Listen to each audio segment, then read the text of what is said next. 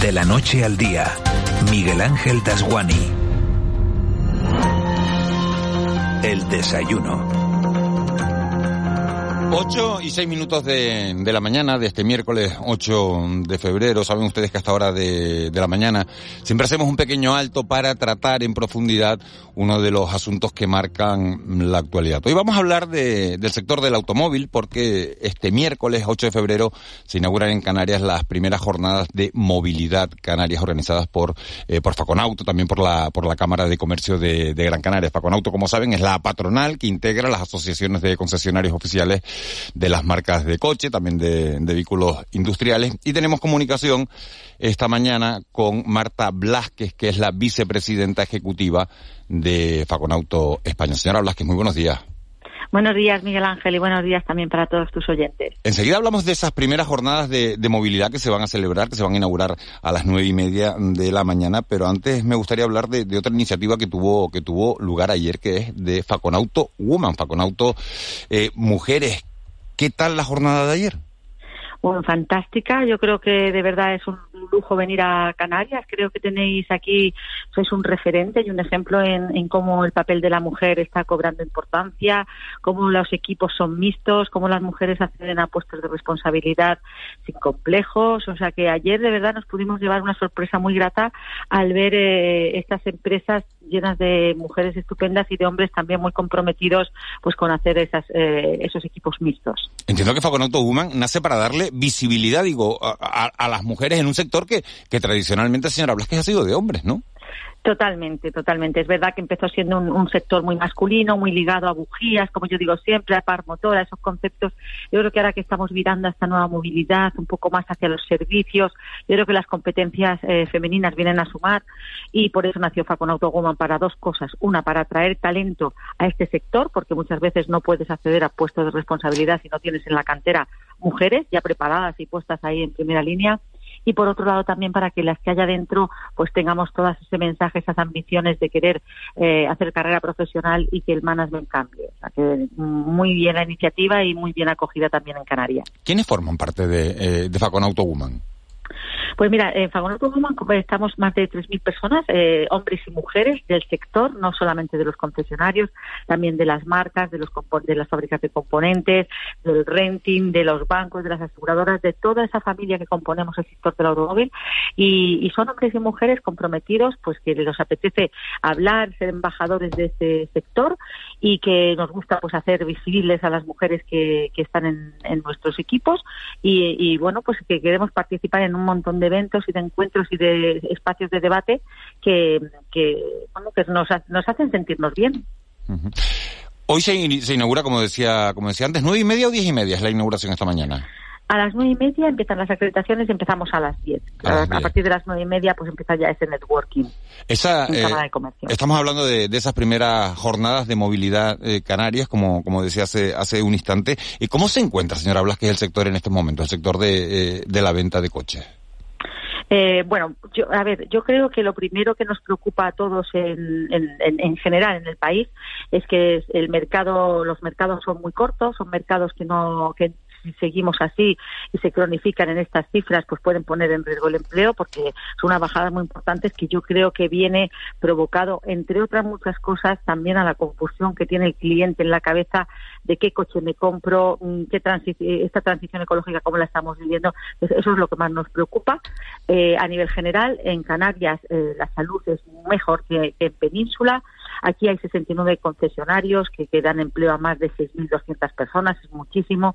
Son unos empleos siempre muy de calidad, los, empleos de los concesionarios con alta cualificación y, y, una formación muy intensiva. Y el mercado en Canarias va un poquito mejor que, en Península y además las previsiones para este año y para el año que viene también son mejores.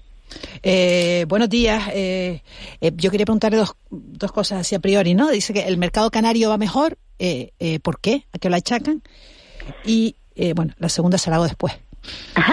Buenos días, Ángeles. Bueno, pues eh, en principio yo creo que una de las cosas que más han sufrido estos años ha sido todo el rentacar con el tema del turismo y esa salida de la, de la pandemia.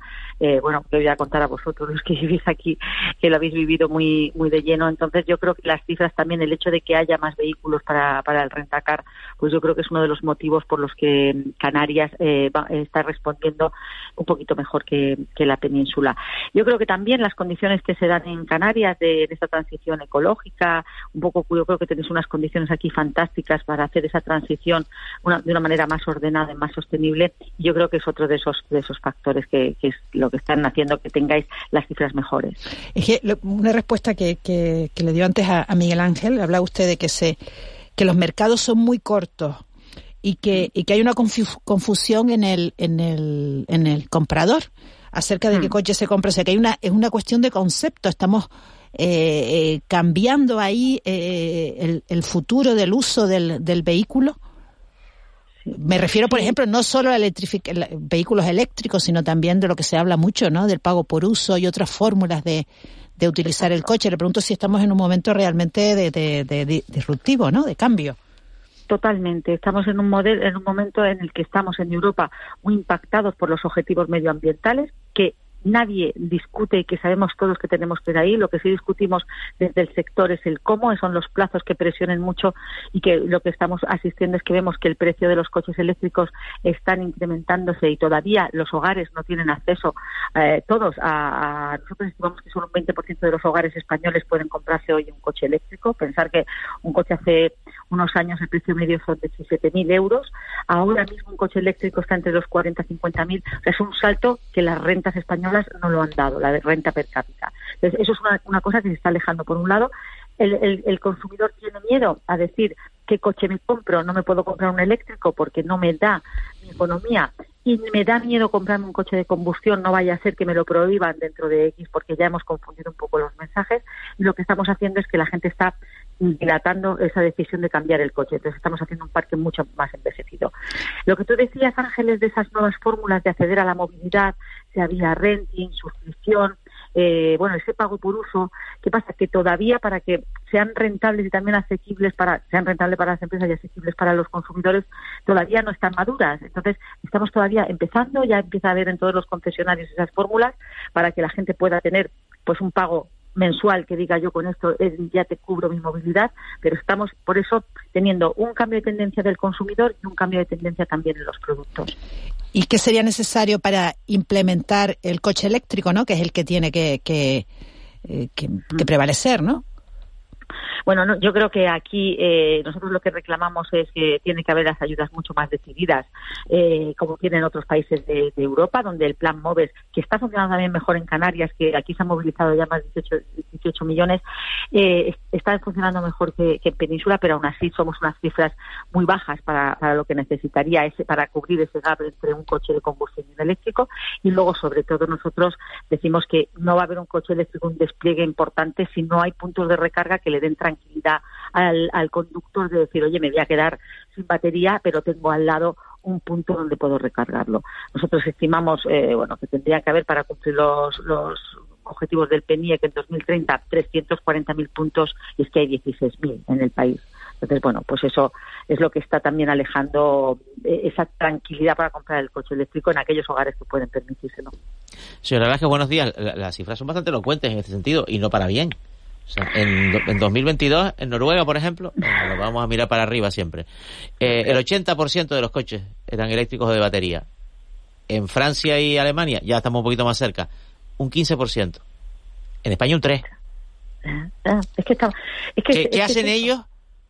Eso, se me ocurre, o hay más redes para recarga, o hay más ayudas públicas, o los salarios son más altos, o las tres cosas. Las tres cosas, las tres cosas además al mismo tiempo. Eh, mira, para ponernos un ejemplo, nosotros en el ranking que tenemos de los países europeos en puntos de, recarga por, vehículo, eh, estamos exactamente los penúltimos. Solo nos gana Grecia en, en, infraestructura de recarga. Nos gana para mal, vamos. para, mal, para mal, para mal, para mal. Pero, eh, todos los primeros es que tienen una, una penetración de puntos de recarga por cada vehículo tan superiores que multiplican 20 y 30 veces lo que tenemos en España. Entonces, primero, es, yo para mí que es, es como con los móviles. ¿Cuándo empezó de verdad la explosión de los móviles? Cuando había cobertura. Cuando te comprabas un móvil si vivías en una zona donde no tenías cobertura. Pues esto es un poco para nosotros similar. Luego, segundo, la renta per cápita. Es que los países del norte de Europa, que se está abriendo una brecha de movilidad, es que tienen tres veces la renta per cápita española. O sea, o, el doble. Un alemán le cuesta la mitad de esfuerzo económico comprarse un coche eléctrico que a un español. Entonces, eso también hace mucho. Y luego también las autonomías, que esas, la verdad que esas, yo creo que el sector del automóvil y la fabricación está haciendo eh, grandes esfuerzos, grandes inversiones, y eso sí que lo vamos a tener en breve. Ya vienen coches con autonomías fantásticas para poder hacerlo. Pero bueno, toda esa comunión de cosas es lo que, lo que hace que estemos a la cola, así de claro. ¿Qué opina el sector eh, del automóvil, del concesionario, sobre la introducción progresiva en las, ya con carácter imperativo, en las ciudades españolas de las zonas de, bajas emisiones que, que implican pues restricciones en la circulación, que pues por ejemplo solamente residentes, a vehículos eléctricos, etcétera, que cambian un poco el paradigma de movilidad urbana, las cosas como son. entendemos que para bien porque se está haciendo en todo el mundo. Eso. A ver, nosotros insistimos, por ejemplo, el proyecto de ley que de, de la movilidad sostenible, por ejemplo, las zonas de bajas emisiones. El sector lo entendemos como una oportunidad de acelerar esa, eh, esa transición hacia, la descarbonización de la economía. Pero lo que estamos no estamos de acuerdo es en el cómo. Os pongo un ejemplo. Eh, aquí en, en, el proyecto de ley de movilidad sostenible hay una pirámide de movilidad donde se jerarquizan las formas de moverse. Primero ponen al patinete, la bicicleta, el casero y, en el último lugar un vehículo privado. ¿Pero por qué?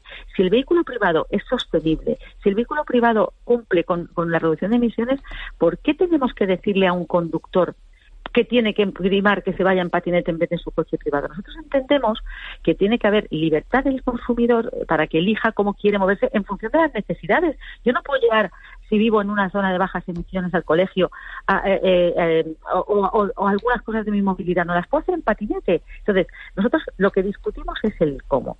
Por ejemplo, las zonas de bajas emisiones a nosotros nos parece que está muy bien, pero primero hay que darle un tiempo a que todo el mundo se organice. Hay cuatro millones de coches de gente que vive en las zonas de bajas emisiones en España, que están afectados y que son coches que no tienen etiqueta medioambiental. ¿Qué significa? ¿Que esa gente se va a quedar sin poder tener su coche o sí se le va a permitir o tienen que renovar el parque eh, y no le estamos dando las ayudas porque esa gente, cuando alguien tiene un coche de más de 20 años, no nos equivoquemos, no es por gusto, no es por romanticismo, es porque no puede transitar a un coche más nuevo. Lo que nosotros decimos es, vamos a hacerlo, pero no valen solo propuestas donde primero se penaliza y no se incentiva decididamente y donde segundo no se ponen medios. Yo creo que los medios tienen que estar entre todos y hay muchas palancas. El sector hemos pedido fiscalidad. con la fiscalidad se puede hacer muchísimo. Hemos pedido medidas incentivadoras que le vendrían muy bien al fisco. Quiero decir, si conseguimos vender más y renovamos el parque, el fisco va a conseguir más impuestos, bien impuestos. Entonces, no entendemos ¿Por qué se hacen las cosas un poco sin tener en cuenta lo que el sector dice? Porque creemos que sería mucho más rápido y además no dejaríamos a nadie atrás, que es lo que nos preocupa. Eh, señora Blas, que mire, fíjense, estamos recibiendo un montón de mensajes. Dice, buenos días, las ayudas que da el gobierno son mínimas y las tienes que tramitar tú, no las aplica al coche. Y tardan media, eh, tardan de media dos años en, en recibirse. Así es imposible, ¿no? Es que es otro de los temas también, es verdad, estamos trabajando con el gobierno, se lo pasamos, eh, están intentando, yo sé que el IDAE con muy buena voluntad está intentando recoger todas las cosas que no funcionan, porque luego hay tantos ministerios que, que tienen que tramitar esas agilidades y, luego pasan los, los, fondos por las comunidades autónomas y ¿qué está pasando? Pues pongo un ejemplo, hay gente que, tiene, que en la declaración de la renta ha tenido que pagar la ayuda que todavía no la ha ingresado la administración. O sea, fijaros ¿Cómo estamos? Eso no, lo tramita, no lo tramita el concesionario. El concesionario no cuando... Antes, no. Lo antes sí, en los planes aquellos, os acordáis, los planes Renove. sí, sí. Eh, digo, estaba, la, estaba la publicidad, los concesionarios decían, vienes y te acoges al... Casi se incorporaba como un, bueno, como un, gag, ¿no? Pero no. Pero no, Ah, claro, efectivamente, antes lo que hacía el concesionario es que adelantaba la ayuda y en factura un, cliente ya se llevaba el descuento puesto. ¿Qué pasa? Que ahora no, ahora la ayuda va directamente a la cuenta del, consumidor. Entonces el concesionario le puede ayudar en la tramitación, pero es el, el cliente el que tiene que hacer todo el trámite, cumplir todos los requisitos y una vez que los ha cumplido, eh, esperar a que le, a que le, fíjese, Fíjese, fíjese, señora Blasque, otro mensaje que nos llega. Dice, buenos días, señores. Las subvenciones del eléctrico no las están dando. Llevo un año con coches eléctricos y paneles solares en mi casa y no me llegan las ayudas. ¿De qué vale tanta publicidad y ser una persona ecológica si engañan al ciudadano? Trabajo en una multinacional petrolera y no consumo carburante. Estoy por volver a cambiar al carburante. Así como está la cosa. claro, es lo que decimos, que es que, claro, al final, eh, por eso siempre nosotros en, que, al final somos economía real, que nuestras, nuestros concesionarios ven directamente a los clientes todos los días en las mesas de los vendedores, desde el taller. Es que ven la economía real y es que la economía, todos los mensajes que estos... Claro, pero la cosa es mandar los mensajes, por eso, y, después se encuentra uno con la realidad que hay en la calle. Por eso le pregunto, eh, ¿de qué van a hablar hoy en esas jornadas de movilidad que tienen previstas que empiezan ahora? Pues mira, nosotros vamos precisamente a poner un poquito a que se oiga la voz de decir, por favor, necesitamos una transición justa, ordenada en plazos, con mensajes claros a los, a los eh, consumidores. No pasa nada. Hasta 2035, eh, suponiendo que se cumpla lo que están diciendo todos los, políticos, hasta 2035 se va a poder comprar uno el coche que quiera de, de combustión, diésel, gasolina, eléctrico, híbrido, el que quiera. Hasta 2035 no se puede prohibir. A partir de 2035 que solo se podrán comprar unos coches eléctricos. Yo entiendo que en los concesionarios habrá coches eh, eléctricos porque las marcas de aquí allí habrán hecho una gama extensísima de coches eléctricos híbridos si de verdad es real y se puede comprar. O sea, que no se preocupe todo el mundo. Y luego, un coche que te compres hoy, en el mejor de los casos que se cumpla lo que están diciendo, insisto otra vez, lo podrán circular hasta 2050. ¿Por qué le hemos metido este miedo a la, a la gente en la cabeza? Que hasta 2050 puede ir con un coche que se compre hoy. Que el problema es que estamos haciendo que la gente se quede con un coche que ya es hoy viejo de 20 años y que es inseguro, no tiene las ayudas a la conducción que tienen los coches nuevos, contaminan infinitamente muchísimo más que un coche que te compras hoy de diésel o de gasolina y al final eh, lejos de cuando hacen las mediciones de calidad del aire es que no estamos encima contribuyendo a la mejora de la calidad del aire es que es todo como estamos queriendo mucha voluntad, pero poco practicidad a la hora de poner las cosas. Eh, señora Blasque, eh, si me permite, quería volver un poco al principio de, la conversación que hablaba de, de, lo referente a las mujeres, y usted decía, ¿no?, del aumento de mujeres en cargos de responsabilidad, etcétera, en toda la industria, ¿no?, en todo lo que tiene que ver con su negocio. Yo quería preguntarle eh, si hay datos de cuántas mujeres eh, son titulares de una concesión, eh, cuántas eh, mujeres de un concesionario, quería decir, eh, cuántas mujeres son directivas. Eh. ¿Hay datos sobre esto? Sí, tenemos un, estudio muy amplio y tenemos datos que si, algunas te, daríamos todos, pero para ponerte un ejemplo, eh, nosotros tenemos eh, mujeres eh, gerentas, o sea, que, que, sí que están en el top de la pirámide jerárquica. Tenemos solo un 19% en los concesionarios, que más o menos está como en el resto de la media en general eh, en el resto de, sectores, pero para nosotros nos parece poco. Luego, por, por dentro de, departamentos, eh, teniendo en nuestras filas, porque ya te decía que, en los concesionarios hay muchas más mujeres que en el resto del sector, debemos de tener en general un 32%, un 32 de mujeres eh, frente al resto de, de hombres lo que lo tenemos es muy marcados en departamentos. Por ejemplo, están muy concentradas en recursos humanos, en administración, en marketing, eso ahí sí tenemos muchas mujeres. ¿Dónde nos falla, dónde creemos que tenemos un gap? Mucho en la parte de postventa, en la parte de servicios, mucho en la parte de ventas también, en la parte comercial. Ahí sí que vemos que, nos falta. O sea, que, las mujeres no venden. sí, que la, no, las mujeres vendemos fenomenal, vamos. Lo que no están es en puestos de venta, que es diferente.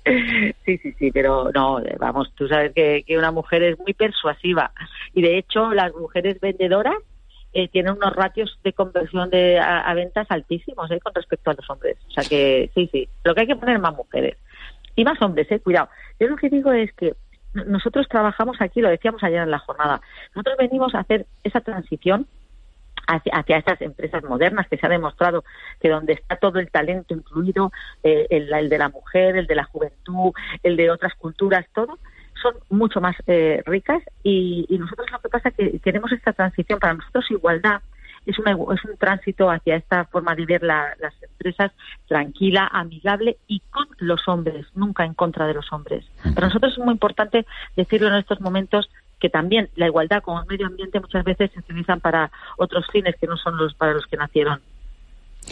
Marta Blasquez, vicepresidenta ejecutiva de, de, Faconauto, de Faconauto. Vaya ritmo que lleva usted hasta ahora de la mañana, ¿no? bueno, anda que vosotros. Te remonto, sí, nosotros también, nosotros también, pero bueno. en fin, eh, que vaya bien esas primeras jornadas de, de, movilidad. Muchísimas gracias por, por haber atendido los micrófonos de, de, Canarias Radio, este programa de la noche al día. Y que vaya muy bien y bueno, seguimos en contacto y, y, bueno, y tratando de que casen esos mensajes que se, que se mandan con, con la realidad que hay en la calle. Me refiero eh, en estos momentos, a, evidentemente, a las ayudas a, a, esa transición hacia, hacia el vehículo eléctrico. Marta Blasquez, vicepresidenta ejecutiva de Faconauto. Muchas gracias.